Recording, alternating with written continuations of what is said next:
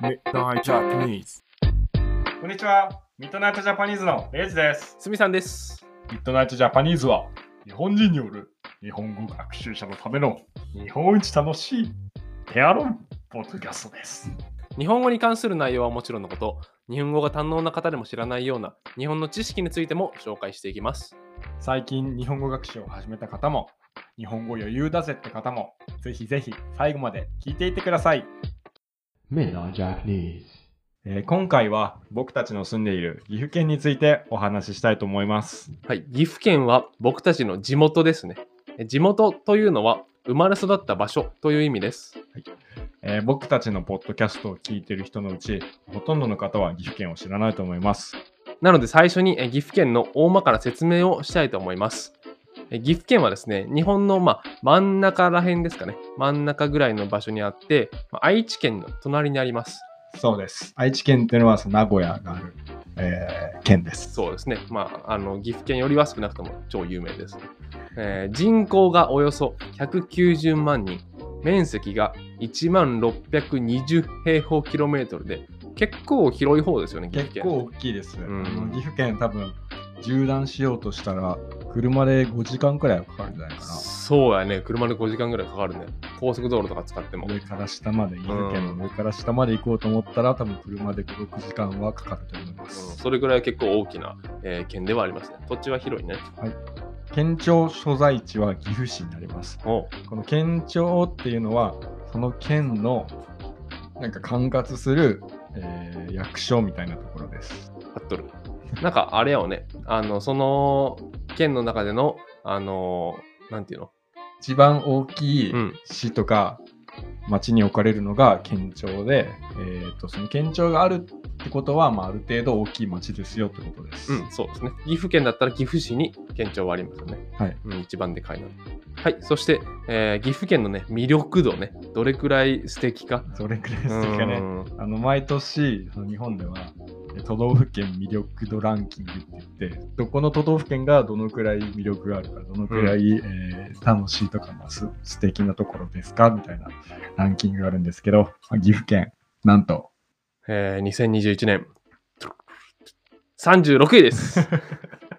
低い低いね。まあ、47個ね、都道府県がある中で36位なんで、うん、まあ、かなり低い方ですねえ。でも結構岐阜県の中では36位っていうのを検討した方で、うん、そうだね。毎年なんとなく目にしとるのだと、まあ、42位とかあ10位台ーをの上を行ったり来たりしてうん まあまあまあ、だから30代に乗ったってことは、かなり岐阜県としては成長したっていう。成長してちょっと頑張った年かなと思います。そうだね。地理の授業みたいな説明をさておきまして、えー皆さんにね、岐阜県の魅力を知っていただきたいので、まずは岐阜県の観光地、えーおすすめの場所についてご紹介したいと思います。はい。えー毎年、都道府県魅力度ランキングの下位に沈む岐阜県ですが、えーなんと世界遺産があるんです。あ、世界遺産がありますね。確かに。えーその世界遺産というのは、白川郷というところにあります。この白川郷というのは、ご存知の方も、えー多いんじゃないかなと思いますね。違いないです。まあうんその世界遺産っていうのはユネスコが定めた、うん。えーまあ、歴史的に価値があったり、そういう場所です。そうですね世界中にあるあの世界遺産です。うん。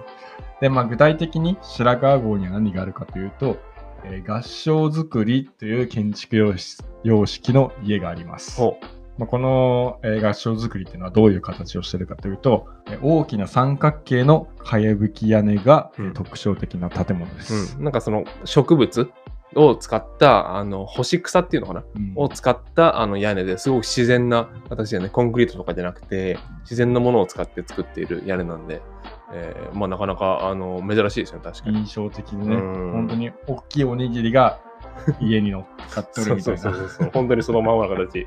おにぎり屋根みたいなお感じで。にぎり屋根みたいな家で、まあ、えっ、と、なんでこういう形になってるかっていうと、その、大きい屋根で、えー詳しいことは僕もわかんないんですけど、あの、積雪、どれだけ雪が降っても耐えれる構造になってます。うん。白川郷はすごい雪の降る場所なんで、そうそうそう。雪がたくさん降っても、えー耐えれる屋根がついてるってことです。まあ、別にその地元の人がおにぎりが好きとかじゃなくて、まあ雪がたくさん降るから、その対策でそうおにぎりの形になったっていう。そういう意味の形になったということですね。で、この白川郷の合掌造り、この形式の家が、えー一般的なね、日本の民家と大きく異なる点は、屋根裏を作業場として積極的に利用しているってことですね。まあ屋根裏部屋が、あのーまあ、日本だと、普通のお家だったら、まあ、そこをなんか荷物をあの置いたりとか、いらないものを置く場所に使われることが多いけど、えー、白川郷のとこはそこが作業場として使われとったよね。そうなんですねへ。ーまあ、主に養蚕業を営んでたって言われてるんですけど、この養蚕業っていうのは、蚕、えー、と糸を出す虫を育てて、うんまあ、その糸を売ったりして、えーとうんお金を稼ぐっていう、まあ、養蚕業っていうんですけど、まあ、この白川郷は平地、平らな土地が少なかったんで、お米を作るのにね、えー適してなかったので、こうんそうやねの養蚕業がすごい盛んだったって言われてます。なるほど。で、えっと、白川郷の場所なんですけど、えー白川郷は岐阜県の北部、北の方の、えー山、山間部にあります。うん。岐阜市からは、えー車で高速道路に乗って、まあ、3時間か3時間半ほどでうん、行けますね。結構遠いイメージあるよね、遠いイメージ岐阜県民からしても同じ県にあるとはいえ、白川郷まで行くってなったら、もうなんか東京行くぐらいの気持ち。ちょっと遠すぎるか、それは。けど、まあ、車で行けるっちゃ行けるけど、でも、あの、かなり遠い。場所にある。なんか、うん、気軽に行けるような場所ではない。そうやね、ちょっとなんか気合い入れて。気合い入れてる。うん。まあ、日帰りで行くことはほとんどないかなっていうイメージの場所間違いないです。うん。特に冬やったらもう雪で帰ってこらへんでね。岐阜県の北部のあの山間部には山のあたりですね、えー白川郷以外にももうたくさん観光地があります。まあ、温泉とか、あの綺麗な景色が見える山とか、もう本当に紹介しだすともう枚挙にいとまがないのですが、えー今回はその中でも飛騨高山と郡上についてお話ししたいと思います。ちなみに今僕が言った枚挙にいとまがないというのは数えきれないほど多いという意味です。まあいい意味でも悪い意味でも両方の意味で使われますね。それではね、今、すみさんがお話しした、えー飛騨高山と郡上で、えー飛騨高山の説明からしたいと思います。まあ、飛騨高山とは、えー岐阜県の北部、えー山の方にある、えー高山市のことです。うんでこの飛騨地方の中心にあるため、まあ、みんなは、えー飛騨高山って呼びます。そうやね、もう高山だけで飛騨高山って呼ぶかな飛騨高山うんちなみに岐阜県には5つの地域があります。おで、飛騨は、えーそのうちの1つです。で、飛騨の定番の観光スポットっていうと、まあ、宮川朝市と古い町並み、あとは高山陣屋ですね。うんまあ、この高山市は、あのーまあ、さっき、えっと、この高山市はさっき言った白川郷と並んで、まあ、すごく有名なところで、結構あの高山市は行きやすいし、あのーまあ、中学生とか修学旅行で行くことが多いですよね、ここは。そうですね。だいたい白川郷も行って、いやまあ、帰りに飛騨高山へ寄って帰ってくるみたいなのが、まあ、定番の場所ではありますね。観光ルートかなと思います。それで今、レースさんがあの言ってくれた、えー観光地の、えー簡単な紹介をしたいと思います。はい。まずは宮川朝市からね。宮川朝市。えー宮川朝市っていうのは高山市街で毎日開かれている朝市のことです。うん朝市とはえー朝開かれる市場ですね。そうだね市場、うん野菜が売ってたり、まあ、帽子が売ってたり、いろんなものが売ってるのを市場って言うんですけど、なんで野菜と帽子を例に 野菜と帽子以外の、まあ好きなもの売っていいですね。そうやねうん市場では。で、この宮川朝市っていうのは、川沿いにあるんで、まあうん朝早起きして歩くとすごい気持ちいいですよ。そうだね。あの、散歩と散歩通り、散歩ついてにね、あの、帽子買ったりするとね、ちょうどいいよね。そう、まあ、うん白川郷には、とか、飛騨高山にはすごい、あの、日本伝統的な、本当おにぎりみたいなあ形した帽子があるんで。あ、山、いやおにぎりみたいな形の帽子ね。家もおにぎりやし、帽子もおにぎりやし。おにぎり好きとかそういうわけでは一切ないです。僕たちが勝手におにぎりって言ってるだけなんで。でこれ、レッサー、いつ、何時ぐらいに行けばいいんですか？ここれは、まあ、うん時期によって開催時間が違うので、まあ、行きたい人は行く前に調べてもらいたいんですけども、大体でも12時前には閉まるって感じですね。うん12時くらいには閉まるんで、朝早く行ってください。はい。宮川って、あれなの？あの、宮川っていう川があるから宮川っていう川の沿いで行われているのが、えー宮川朝市です。なるほど、なるほど。はい、ありがとうございます。え次にですね、まあ、ここが一番高山っていうと、これってイメージなんですけど、古い街並みがあります。あのーまあ、高山市の駅からちょっと歩くと、あの、すごくなんだろう、趣深いというか、あの、すごくなんか懐かしみのある、あの、昔の、えー街並みがありまして、まあ、日本の伝統的な建物が、えー立ち並んでいます。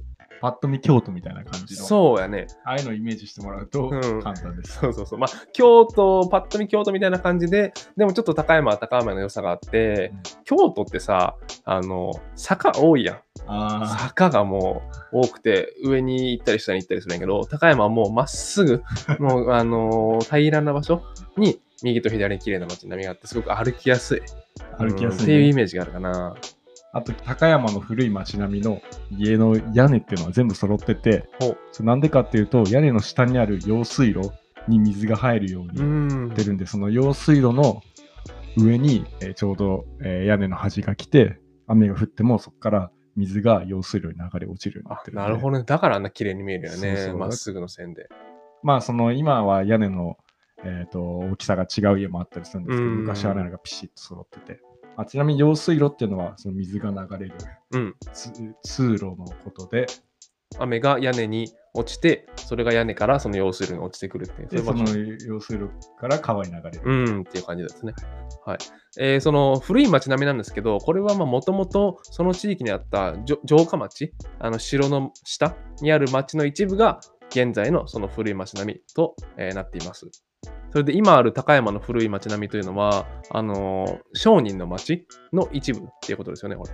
昔、えー、とその地域にあった城下町、お城の下にある町で、えー、とその町によって、町の通りによって住んでる人とかが違ったんですけど、その古い町並みっていうのは、えっと、昔商人が住んでいた、えー商売をしてた人が住んでいた町の一部です。なるほど。なんか物を売ったりする、あのー人たちが住んでた場所の、えー一部が残っているってことですね。そういうことです。なるほど。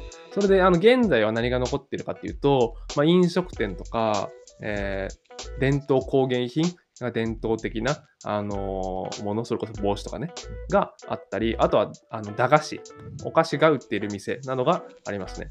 はい、今はなんかお買い物できる場所みたいなうんなんか感じです。古い町食べ歩きしたりとかするイメージよね。Midnight Japanese.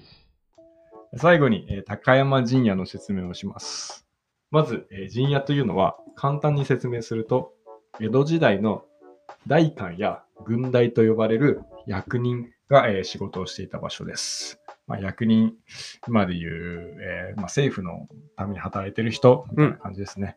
まあ陣屋の、えー役割は時代によって異なるんですが、えー詳しく説明すると、えー長くなってしまうので、今回は割愛します。はい。ちなみに、割愛というのは、本当は省略したくないんだけど、省略する。本当は言いたいんだけど、そこはちょっと時間が長くなっちゃうから我慢するね、みたいな、そういう意味ですね。そうです。で、この陣屋に、えー地名の高山がついたのが高山陣屋です。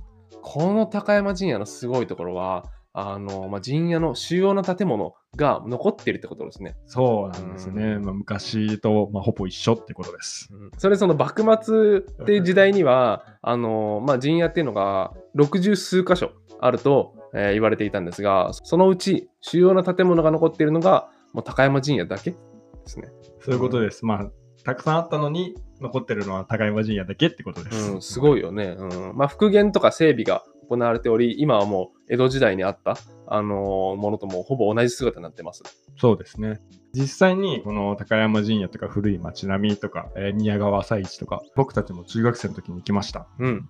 でこれ何で行ったかっていうと、まあ、林間学校っていうので行ったんですけど、えーこの林間学校っていうのは、まあ、簡単に説明すると、えー中学生とか小学生がみんなで山に行ってキャンプしたりご飯作ったりして、まあ、仲良くなって、まあ、いろんなことを勉強しましょうみたいな。そうだね。まあ、登山っていうかなハイキングうんしたりとか、まあ、一緒にいろんなアクティビティをして、まあ、自然の中で過ごすというイメージかな。確かにね、うん、自然にそのね、あのー体をさらして、あのーまあ、木の中歩いたり、森の中歩いたり、普段ではしないようなことをするのが、この林間学校っていうやつです。でまあ、人との接し方っていうか、そうそうそう集団行動っていう日本ではよくそう。まあ、お泊まりとかするからね、うみんなと一緒に。本当にうん、時間にすごい厳しくね。厳しいね。もう朝6時に起きて、なんかでラジオ体操してみたいな、そういう感じだったね。そういう感じの、本当にまあ、旗から見たらね、軍隊。軍隊だね、本当に、まさに研。修みたいな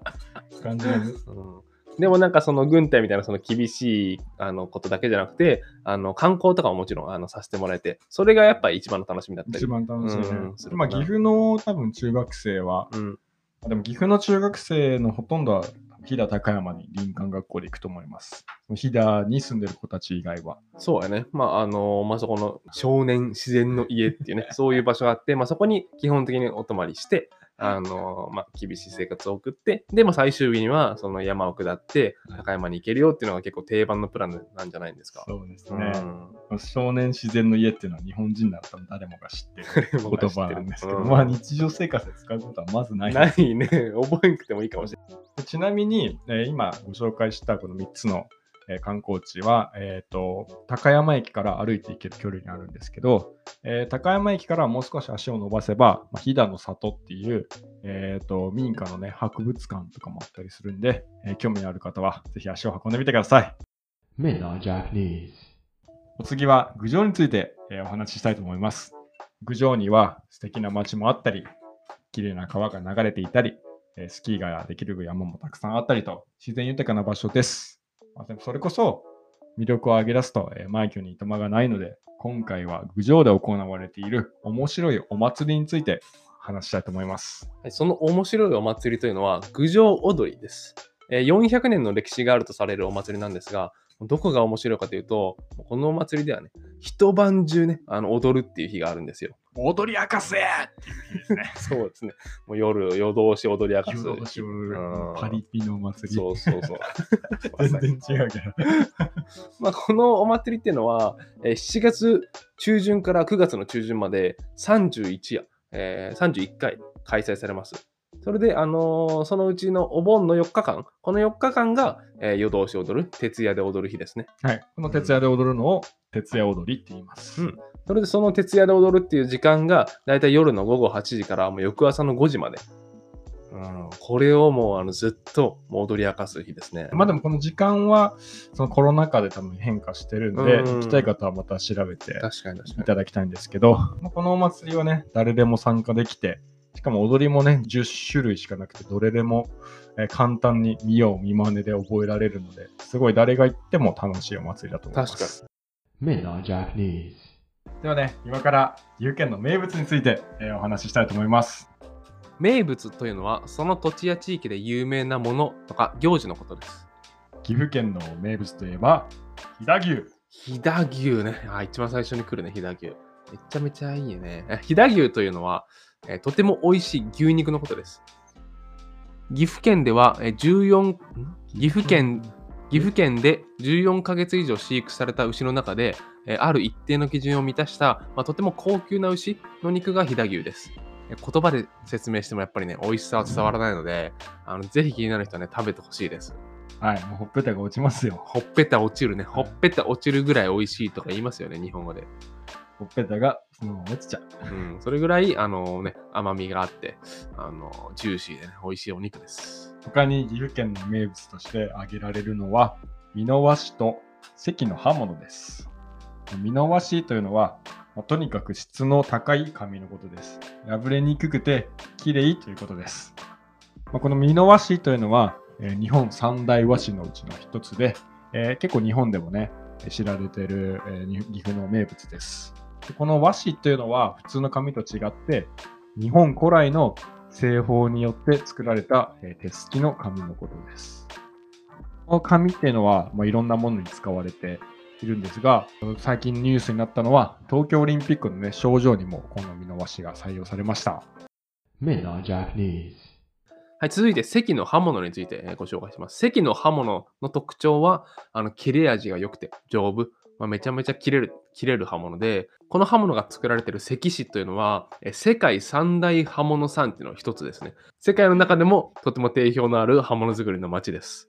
この3つというのが、えーあと2つが、ドイツのゾーリンゲン、えーイギリスのシェフィールド、そして関ね。あのーこの3つが世界三大刃物産地です。以上が岐阜の名物です。えっ、とね、本当本来でしたら、美濃和紙や関市の歴史についてもご紹介したいのですが、とても長くなってしまうので、えー今回は割愛します。まあですが、2つともね、あの昔から岐阜県で作られているものなんで、すごく長い歴史があります。本日もミッドナイトジャパニーズをご清聴いただき、ありがとうございました。僕たちは同じミッドナイトジャパニーズという名前で YouTube、ビリビリ、Instagram、TikTok もやっているので、ぜひフォローをお願いします。また、これらのアカウントをフォローしてくださった方には、今回のエピソードの原稿、え文字に起こしたものを無料でプレゼントいたします。欲しい方は、インスタグラムでダイレクトメッセージを送ってください。それでは、次回のエピソードまで。いい夢見ろよな。